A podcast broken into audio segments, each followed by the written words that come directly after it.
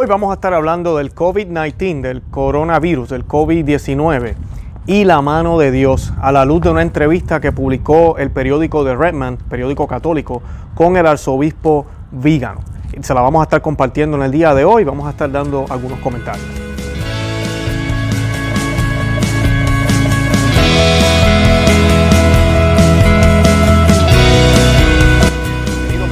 Ama y Vive tu Fe. Este es el programa donde compartimos el Evangelio y profundizamos en las bellezas y riquezas de nuestra fe católica.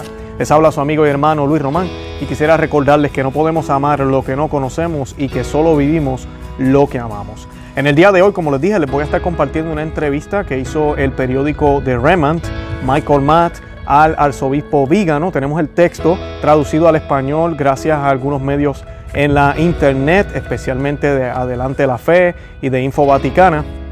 Y pues vamos a estar leyendo ese documento con algunas imágenes para que ustedes puedan ver el sentir del arzobispo Vígano, el cual hace eco de muchos de los sacerdotes en el mundo, de muchos de los obispos en el mundo y cardenales. Algunos se atreven a hablar, otros no, pero el arzobispo Vígano, pues en esta entrevista de verdad que habla sin pelos en la lengua, como decimos en Puerto Rico, sin ningún miedo, y pues eh, habla directamente al clero, directamente a los líderes de la iglesia. Inclusive él dice más, él dice que para que nuestro Dios realmente se dé cuenta de que estamos arrepentidos, lo que tiene que suceder es un cambio radical en la iglesia. Y definitivamente eso tiene que suceder. Tiene que haber un arrepentimiento en masa de todos estos líderes que se han desviado con el falso ecumenismo, con la falsa caridad, con la falsa misericordia. Ya no se habla de que hay que ser católico, ya no se habla de que hay que seguir a Cristo, ya no se habla de que solo hay salvación en la iglesia católica. Nada de eso se quiere hablar ni se quiere decir. Por 1960 años se dijo sin ningún miedo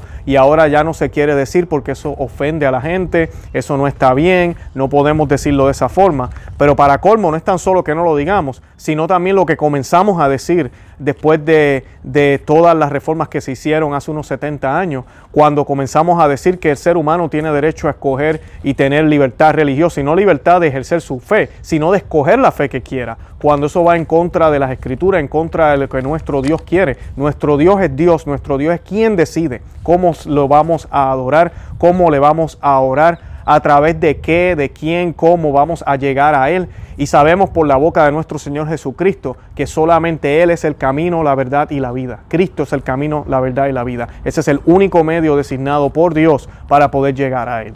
Y pues Lamentablemente eso ya no se dice, el budista puede salvarse, el musulmán puede salvarse, el judío que reniega de Cristo puede salvarse, porque todos creemos en el Dios de Abraham y en ese Dios cósmico allá arriba y nos alzamos las manos juntos, hacemos kumbaya y ya con eso nos vamos a salvar. Para eso fue que Dios murió en la cruz, para eso fue que Cristo murió en la cruz, qué tristeza. Y eso es lo que vamos a estar compartiendo hoy, la entrevista es muy buena, yo sé que les va a gustar.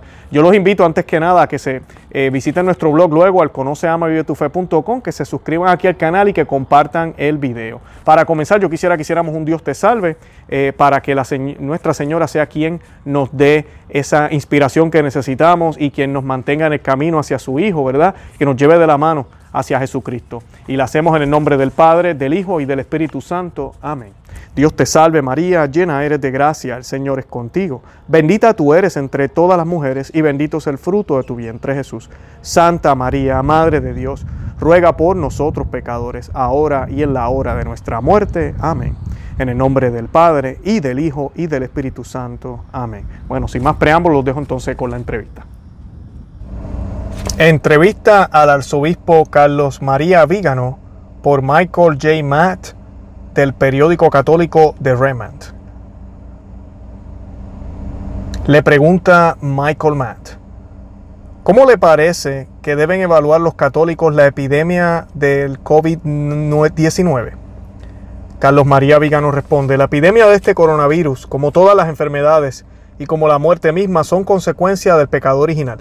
El pecado de Adán, nuestro primer padre, lo privó y nos privó no solo de la gracia divina, sino de todos los elementos buenos con que Dios había dotado la creación. La enfermedad y la muerte entraron en el mundo como castigo por desobedecer a Dios. La redención que se nos prometió en el protoevangelio se profetizó en el Antiguo Testamento y se completó con la encarnación, pasión, muerte y resurrección de nuestro Señor. Libró a Adán y a sus descendientes de la condenación eterna pero quedaron consecuencias como señal de la caída que no serán corregidas hasta la resurrección de la carne, como anunciamos en el credo, la cual tendrá lugar antes del día del juicio.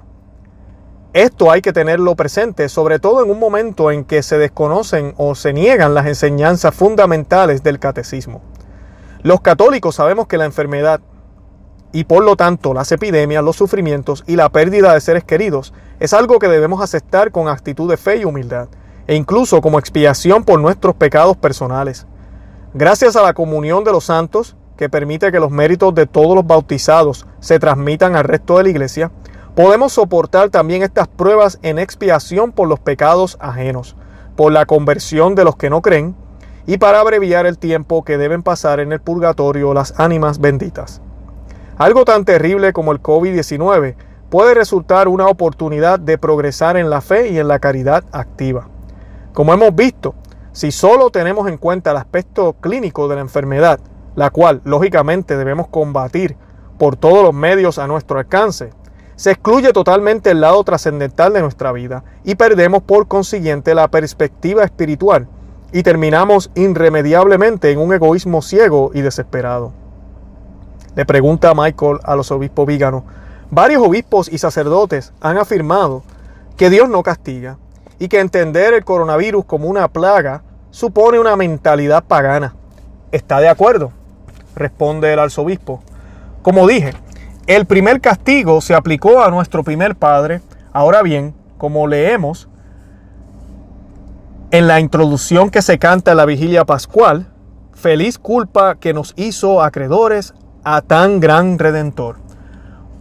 Un padre que no castiga a sus hijos no los quiere, es negligente con ellos.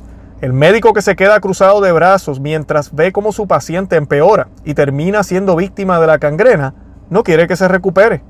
Dios es un Padre que nos ama, porque nos enseña lo que debemos hacer para merecer la felicidad eterna en el paraíso. Cuando desobedecemos sus mandamientos, pecando, no nos deja morir, sino que sale a nuestro encuentro y nos manda muchos avisos, que son con frecuencia severos. Entonces nos enmendamos, nos arrepentimos, hacemos penitencia y nos reconciliamos con Él. Citamos, soy mis amigos si hacéis lo que yo os digo. Cerramos la cita. A mí me parece que las palabras de nuestro Señor no dejan lugar a dudas. Me gustaría añadir que la verdad sobre un Dios justo que premia a los buenos y castiga a los malos es parte del legado común de la ley natural que hemos recibido del Señor a lo largo de la historia.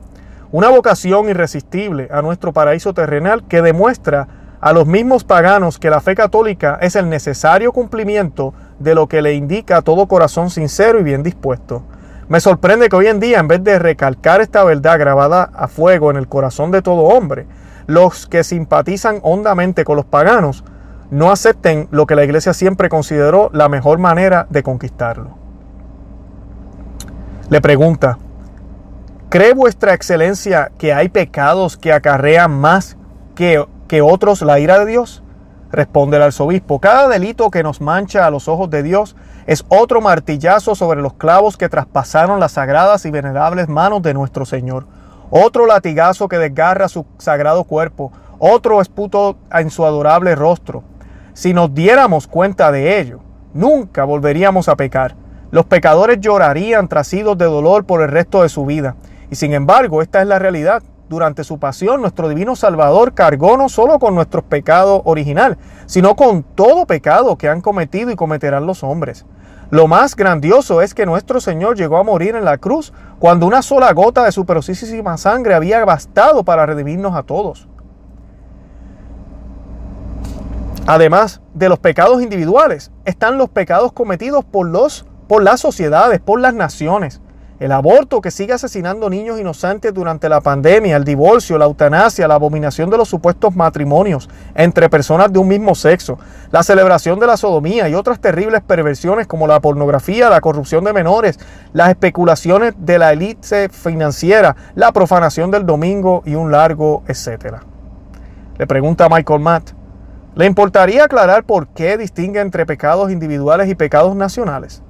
Responde el arzobispo. Santo Tomás de Aquino enseña que toda persona tiene el deber de reconocer, adorar y obedecer al único Dios verdadero. Del mismo modo, las sociedades que se componen de muchos individuos no pueden dejar de reconocer a Dios y ocuparse de que sus leyes permitan a los miembros de la sociedad llegar a la meta espiritual a la que están destinados. Hay naciones que no solo hacen caso omiso de Dios, sino que lo niegan abiertamente. Las hay que exigen a sus ciudadanos que acepten leyes que contravienen la moral natural y la doctrina católica, como las que reconocen el derecho al aborto, la eutanasia y la sodomía. Otros corrompen a los niños y vulneran su inocencia. Quienes consienten que se blasfeme la divina majestad de Dios no puede quedar impunes ante Él. Los pecados públicos exigen confesión y expiación pública para que Dios los perdone. No olvidemos que la iglesia, que también es una sociedad, no está exenta de los castigos divinos cuando sus dirigentes son culpables de ofensas colectivas. Le pregunta a Michael Mara, ¿afirma vuestra excelencia que la iglesia puede tener culpa? El arzobispo responde, la iglesia siempre ha sido impecable, santa, porque es el cuerpo místico de nuestro Señor y Salvador. No solo sería temerario, sino incluso blasfemo, el, el menor atisbo de considerar que esta divina institución que la providencia instaló en el mundo para proporcionarlos la gracia a todos como única arca de salvación puede ser mínimamente imperfecta. Las alabanzas que cantamos a la Madre de Dios, a la que llamamos precisamente Mater Ecclesiae, se pueden cantar también de la Iglesia, mediadora de todas las gracias a través de los sacramentos.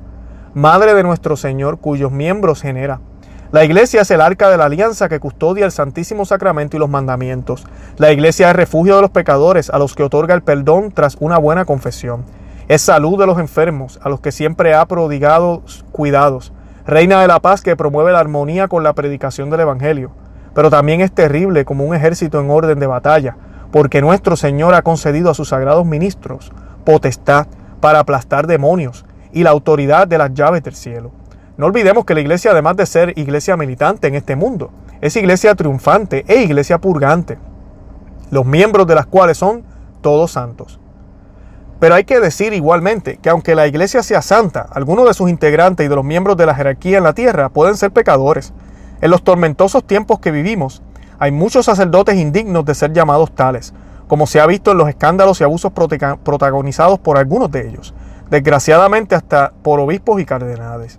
La infidelidad de los pastores sagrados es un escándalo para sus hermanos en el sacerdocio y para muchos fieles no solo en lo relativo a la lujuria o la ambición de poder, sino también, y yo diría que sobre todo, en lo referente a la integridad de la fe, la pureza de la doctrina de la Iglesia y la santidad moral. Han llegado a cometer acciones de una gravedad insuscitada, como pudimos observar en la adoración del ídolo de la Pachamama en el propio Vaticano. La verdad es que me parece que el Señor está justamente indignado con la muchedumbre de escándalos cometidos por quienes, por ser pastores, deberían dar ejemplo a la grey que se les ha confiado. No olvidemos que el mal ejemplo de muchos miembros de la jerarquía es algo más que un escándalo para los católicos. Es un escándalo para los que no pertenecen a la iglesia y tienen a esta como un faro y un punto de referencia. Y eso no es todo. El azote que estamos padeciendo no puede dispensar a la jerarquía eclesiástica de hacer el debido examen de conciencia por haberse dejado subyugar por el espíritu del mundo. No puede eludir su deber de condenar enérgicamente todos los errores a los que ha dado cabida desde el Concilio Vaticano II y que le han acarreado todos estos justos castigos. Tenemos que enmendarnos y volver a Dios. Me duele tener que decir que aún después de ver cómo se derrama sobre el mundo la cólera divina, seguimos ofendiendo a la majestad de Dios al decir que la Madre Tierra exige respeto, como dijo hace unos días el Papa en su enésima entrevista. Lo que debemos hacer es pedir perdón por el sacrilegio cometido en la Basílica de San Pedro y volver a consagrarla, antes de que se pueda decir allí nuevamente el santo sacrificio de la misa. Hay que convocar también una procesión pública en señal de penitencia, aunque solo participen prelados dirigidos por el sumo pontífice. Tienen que implorar la misericordia de Dios para ellos y para su pueblo. Sería la verdadera manifestación de humildad que todos esperamos para reparar las ofensas cometidas. No podemos ocultar nuestro estupor al oír palabras como las pronunciadas en la casa de Santa Marta el pasado día 26 de febrero de marzo. El Papa dijo que el Señor no nos encuentre al final de nuestras vidas y diga de cada uno de nosotros, ¿te has pervertido? ¿Te has desviado del camino que te había indicado? ¿Te has postrado ante un ídolo? Son palabras que causan gran desconcierto, sobre todo teniendo en cuenta que, que él mismo cometió un terrible sacrilegio a la vista y al oído del mundo entero, ante el mismo altar de la confesión en San Pedro. Una auténtica profanación, un acto de apostasía con esas asquerosas y satánicas imágenes de la Pachamama. Le pregunta Michael Matt al arzobispo Vígano. El día de la anunciación de Nuestra Señora, los obispos de Portugal y de España consagraron sus respectivas naciones al Sagrado Corazón de Jesús y al Inmaculado Corazón de María. Otro tanto hicieron los prelados de Irlanda, Inglaterra y Gales. En muchas diócesis y localidades los obispos y las autoridades municipales han puesto a su ciudad bajo la protección de María Santísima. ¿Qué piensa vuestra excelencia de dichos actos? Responde Vígano, son actos que me llenan de esperanza aunque no son suficientes para expiar nuestras culpas, las máximas autoridades de la iglesia no se han dado por enteradas, aunque los creyentes de a pie lleven mucho tiempo clamando, porque sus pastores realizan estos actos solemnes. Nuestra Señora de Fátima pidió al Papa y a los obispos que consagraran a Rusia a su Inmaculado Corazón y anunció que mientras eso no se hiciera, habría guerras y catástrofes. No han hecho caso de sus exhortaciones. La jerarquía tiene que enmendarse y hacerle caso a la Madre de Dios. Es una vergüenza y un escándalo que ningún obispo de Italia se haya adherido a tan importante iniciativa. Le preguntan al arzobispo Vígano, ¿cómo evalúa la suspensión de sacramentos que observamos en casi todo el mundo?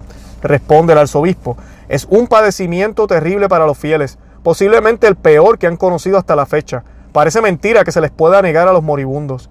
En la actual situación, parece que, con escasas excepciones, la jerarquía no ha tenido escrúpulos para cerrar las iglesias y evitar que participen los fieles del santo sacrificio de la misa. Se han comportado como fríos burócratas que cumplen las órdenes del, del sátrapa y la mayoría de los fieles lo han visto como una demostración de falta de fe. Y no me extraña nada. Me pregunto, y da miedo pensarlo, si el cierre de los templos y la suspensión de todo acto de culto no será otro castigo de Dios además de la pandemia, a fin de que conociesen como por aquellas cosas en que uno peca, por esas mismas es atormentado. Sabiduría 11:17. Con lo ofendido que está el Señor por la negligencia y la falta de respeto a sus sacerdotes. Disculpen, y la falta de respeto de sus sacerdotes. Con lo indignado que está por las profanaciones del Santísimo Sacramento que tienen lugar cada día cuando se da de comulgar en la mano.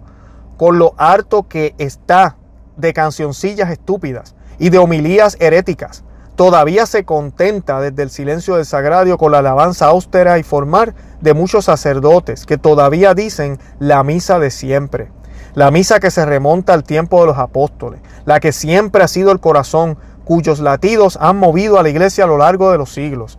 Tengamos presente esta sobria advertencia. Dios no se deja burlar. Entiendo perfectamente y comparto la preocupación esencial y las medidas de protección impuestas por las autoridades para salvaguardar la salud pública, pero del mismo modo que tienen derecho a aprobar leyes relativas a las que afectan a nuestro cuerpo, las autoridades, autoridades eclesiásticas tienen el derecho y el deber de velar por la salud de las almas.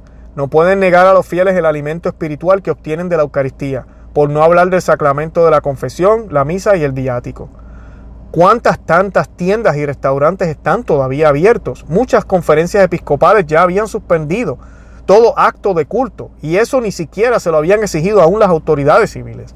Eso es otra prueba lamentable, del lamentable estado de la jerarquía. Demuestra que los obispos están gustosamente dispuestos a sacrificar el bien de las almas para contentar a las autoridades establecidas o a la dictadura del pensamiento único. Le pregunta a Michael Matt, a propósito de los restaurantes abiertos, ¿qué opinión le merecen las comidas que se han servido a los pobres en los últimos meses en lugares de culto? Responde el arzobispo, para los católicos ayudar a los necesitados es una obra de caridad. Nos recuerda que Dios es caridad. Debemos amar a Dios sobre todas las cosas y con todo nuestro corazón y al prójimo por amor a Él. Por eso, de acuerdo con las bienaventuranzas, podemos ver al Señor en los pobres, los enfermos, los presos y los huérfanos. Desde el mismo principio la iglesia ha dado siempre un ejemplo magnífico en ese sentido. Los mismos paganos nos admiraban por ello. La historia da cuenta de las numerosas e impresionantes labores de asistencia iniciadas por la generosidad de los fieles, incluso en épocas de gran hostilidad por parte de las autoridades civiles. Muchas veces las autoridades se han adueñado de dichas entidades siguiendo órdenes de la masonería, que despreciaban las grandes obras de muchos buenos católicos. Ayudar a los pobres y los marginados no es algo que empezará con Bergoglio, ni con organizaciones alineadas según una ideología determinada. Ahora bien, Es significativo que la nueva insistencia en la ayuda de pobres, además de no hacer la menor referencia a lo sobrenatural, se limita a las obras de misericordias corporales, evitando cuidadosamente las espirituales. Y no acaba ahí la cosa. Este pontificado ha eliminado toda forma de apostolado y dice que la iglesia no debe realizar actividades misioneras, a las que califica de proselitismo que solo podemos proporcionar comida, alojamiento y atención médica, pero nadie está facilitando alimento, hospedaje o atención médica a las almas que los necesitan con tanta urgencia.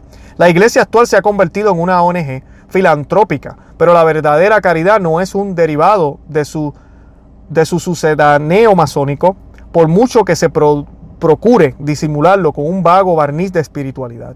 Es todo lo contrario, porque la solidaridad que se estila hoy niega que haya una sola iglesia verdadera, cuyo mensaje salvífico deba predicarse a todos los que no forman parte de ella. Y hay más, desde el concilio, la iglesia ha ido a la deriva y se ha alejado tanto con cuestiones como la libertad de culto y el ecumenismo, que muchas entidades benéficas confirman actualmente en el error de su paganismo o su ateísmo a las personas cuyo cuidado se les confía. Hasta les ofrecen locales donde pueden reunirse para rezar. Hemos visto asimismo casos deplorables de misas en las que, a petición expresa del celebrante, en vez del santo evangelio, se lee el Corán, o como ha sucedido últimamente, se ha practicado la idolatría en templos católicos. Yo diría que la idea de transformar las iglesias en refectorios o dormitorios para los necesitados es prueba de esa hipocresía de fondo que, como hemos observado con el ecumenismo, utiliza algo en apariencia loable, por ejemplo, dar de comer al hambriento o acoger a los refugiados, como instrumento para cumplir progresivamente el plan masónico de instaurar una gran religión universal sin dogmas, sin ritos y sin Dios. Utilizar una iglesia como si fuera un albergue en presencia de prelados, de obispos pagados de sí mismos, que sirven pizza y chuleta con un mandil sobre la sotana, equivale a profanarla sobre todo cuando esos que se muestran sonrientes ante los fotógrafos se guardan de abrir la puerta de su palacio episcopal a quienes, en el fondo, consideran útiles para sus fines políticos. Volviendo a lo que iba diciendo, me parece que también estos actos sacrilegos son causa subyacente de la pandemia y de la clausura de los templos. Por otro lado, yo diría que con demasiada frecuencia se instrumentaliza la pobreza y la necesidad de tantos deventurados para aparecer en primera plana. Lo hemos visto en los desembarcos de inmigrantes transportados por organizaciones constituidas por auténticos negreros, con la sola idea de poner en marcha la industria de la acogida, que no solo oculta mezquinos intereses económicos, sino una disimulada complicidad con quienes quieren destruir la Europa cristiana, comenzando por Italia. Le pregunta a Michael Matt, en otros casos, como en la localidad de Seveteri, aledaña a Roma, las fuerzas del orden interrumpieron la celebración de una misa. ¿Cómo reaccionaron las autoridades eclesiásticas? Lo de Cerveteri puede haber sido un exceso de celo por parte de la policía, sobre todo si los agentes estaban entresados por el clima de alarma que se ha desatado desde el brote de la pandemia. Pero hay que dejar claro que, y más en un país como Italia, en el que rige un concordato entre la Iglesia y el Estado, las autoridades eclesiásticas tienen jurisdicción exclusiva sobre los lugares de culto. La Santa Sede y el ordinario del lugar deberían haber protestado por semejante incumplimiento de los pactos de Letrán, confirmados en 1984 y que siguen vigentes. Una vez más, la autoridad de los obispos, que les fue conferida directamente por Dios, se deshace como la nieve bajo el sol, demostrando una pusilanimidad que puede llevar a cometer abusos peores. Aprovecho la ocasión para pedir una firmísima condena de estas intolerables injerencias de las autoridades civiles en cuestiones que son competencia de las eclesiásticas. El pasado día 25 de marzo, el Papa Francisco invitó a rezar el Padre Nuestro a todos los cristianos, sean o no católicos, para pedir a Dios que ponga fin a la pandemia, dando a entender que también podían rezar con él los seguidores de otras religiones. El relativismo religioso que ha traído el Concilio II, Vaticano II, ha llevado a muchos a creer que la fe católica, no es el único medio de salvación o que la Santísima Trinidad no sea el único Dios verdadero. En la declaración de la Abu Dhabi, el Papa Francisco afirmó que todas las religiones son queridas por Dios. Además de una herejía, es una forma gravísima de apostasía y una blasfemia, porque afirmar que Dios acepta que lo adoren de forma diferente a la revelada significa que no tiene ningún sentido la encarnación, la pasión, la muerte y la resurrección de nuestro Salvador equivale a decir que no tiene sentido que la iglesia exista, que innumerables mártires hayan dado la vida y que existan los sacramentos, el sacerdocio y el papado mismos. Por desgracia, precisamente cuando debería hacerse expiación por esos ultrajes a la majestad de Dios, alguien nos pide que le recemos junto con quienes se niegan a honrar a su Santísima Madre y precisamente el día de su festividad. Le pregunta Michael Matt, ¿y esa, ¿y esa la manera más apropiada de implorar el fin de la plaga? Responde el arzobispo Vígano. También es cierto que la penitenciaría apostólica ha concedido indulgencias especiales para los aquejados de la enfermedad y para quienes le asistan corporal y espiritualmente. Ante todo hay que insistir en que las indulgencias jamás pueden sustituir los sacramentos. Debemos resistir enérgicamente las infames decisiones de algunos pastores que han prohibido a los sacerdotes confesar y administrar el bautismo. Estas disposiciones, junto con la suspensión de las misas y de la comunión, vulneran el derecho divino y demuestran que detrás de todo esto anda Satanás. Solo la serpiente enemiga de nuestras almas puede inspirar disposiciones que provocan la pérdida espiritual de tantas almas. Es como si se ordenase a los médicos que no administrasen tratamientos vitales a pacientes en peligros de muerte. El ejemplo del episcopado polaco que ha ordenado multiplicar las misas para que los fieles puedan asistir sin riesgo del contagio, debería ser imitado por toda la iglesia, si es que todavía se preocupa la jerarquía por la salvación eterna del pueblo cristiano. Es significativo que en Polonia el impacto de la pandemia haya sido inferior al que ha tenido en otros países.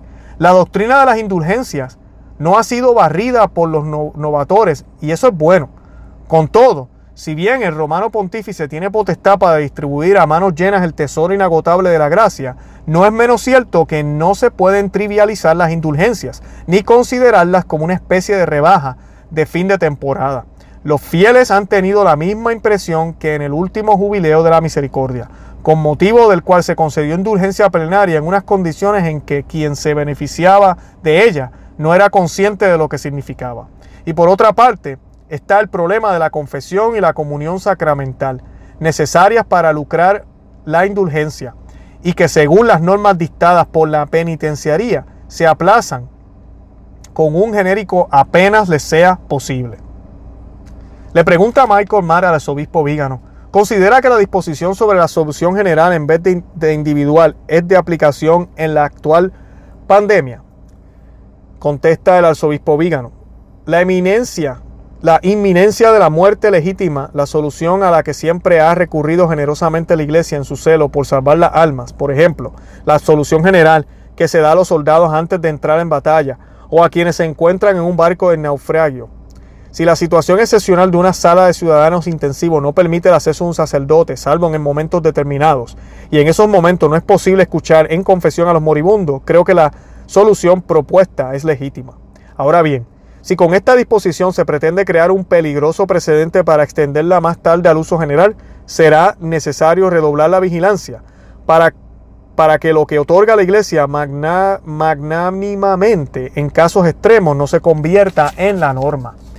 Recuerdo además que las misas transmitidas por internet o por televisión no eximen del precepto. Son un modo loable de santificar el día del Señor cuando no es posible ir a la iglesia. Pero hay que tener claro que la vida sacramental no debe sustituirse por una virtualización de la misma, como tampoco en el orden natural el cuerpo se nutre contemplando la foto de un alimento. Le pregunta Michael Matt, ¿qué le gustaría aconsejar a vuestra excelencia a quienes tienen el deber de defender y guiar la grey de Cristo? Responde el arzobispo, es indispensable e impostergable una auténtica conversión del Papa, los obispos y todo el clero, así como de los religiosos. Los laicos la reclaman mientras sufren confundidos por la falta de guías fieles y seguros. No podemos permitir que el rebaño que nos confió el buen pastor para gobernarlo, defenderlo y conducirlo a la salvación eterna sea dispersado por mercenarios infieles. Tenemos que convertirnos y ponernos otra vez totalmente de parte de Dios sin transigir con el mundo. Los obispos deben volver a tomar conciencia de su autoridad apostólica, que es personal y no puede delegarse en cuerpos intermedios como conferencias episcopales o sínodos, que han desnaturalizado el ejercicio del ministerio católico y ha causado con ellos graves daños a la constitución de la iglesia tal como Cristo la quiso. Basta de caminos sinodales, basta de colegialidad mal entendida, Basta de este absurdo complejo de inferioridad y adulación en las relaciones con el mundo. Basta del hipócrita diálogo en lugar de anunciar intrépidamente el Evangelio. Basta de enseñar falsas doctrinas y de que de miedo a predicar la pureza y la santidad de la vida. Basta de silencios cobardes ante la arrogancia del mal. Basta de disimular terribles escándalos. Basta de mentiras, engaños y venganzas. La vida cristiana es una milicia, no un despreocupado paseo hacia el abismo. A cada uno de los que hemos recibido órdenes sagradas nos pedirá por ello Cristo cuentas de las almas que hayamos salvado y de las que se hayan perdido por no haberles advertido y socorrido. Volvamos a la integridad de la fe, a la santidad de las costumbres, al culto que verdaderamente agrada a Dios. Así que conversión y penitencia, como nos exhorta la Santísima Virgen María, Madre de la Iglesia. Pidámosle a ella, tabernáculo del Altísimo, que inspire a nuestros pastores una intrepidez heroica para salvar a la iglesia y para que triunfe su corazón inmaculado. Carlos María Vígano, Domingo de Pasión 2020, publicado el 1 de abril 2020.